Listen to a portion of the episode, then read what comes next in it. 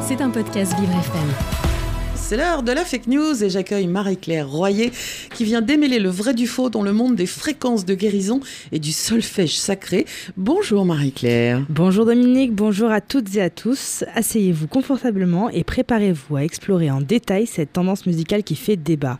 Sur les réseaux sociaux, avec le hashtag solfégio fréquence 6, il y a beaucoup de vidéos qui font l'éloge des pouvoirs miraculeux de ces fréquences sonores.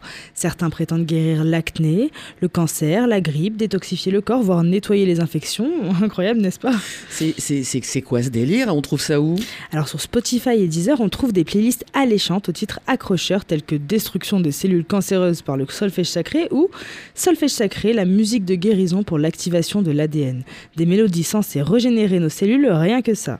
Mais attention, ne vous précipitez pas pour annuler vos traitements médicaux. Les scientifiques, toujours là pour gâcher la fête, nous rappellent que tout cela manque de reconnaissance scientifique. Dommage pour nos illusions.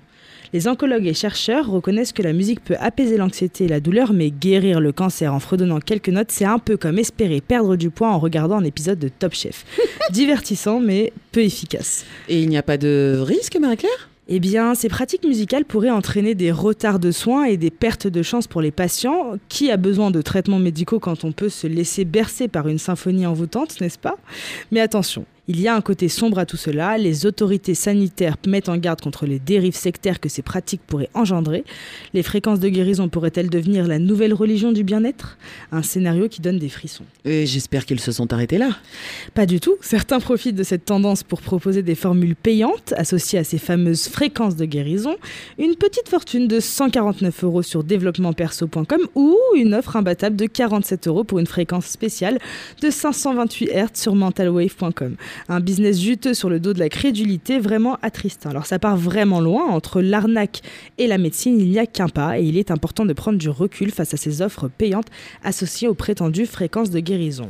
Alors que certaines personnes cherchent désespérément des solutions pour améliorer leur bien-être, il est regrettable de voir d'autres exploiter cette vulnérabilité pour réaliser des profits.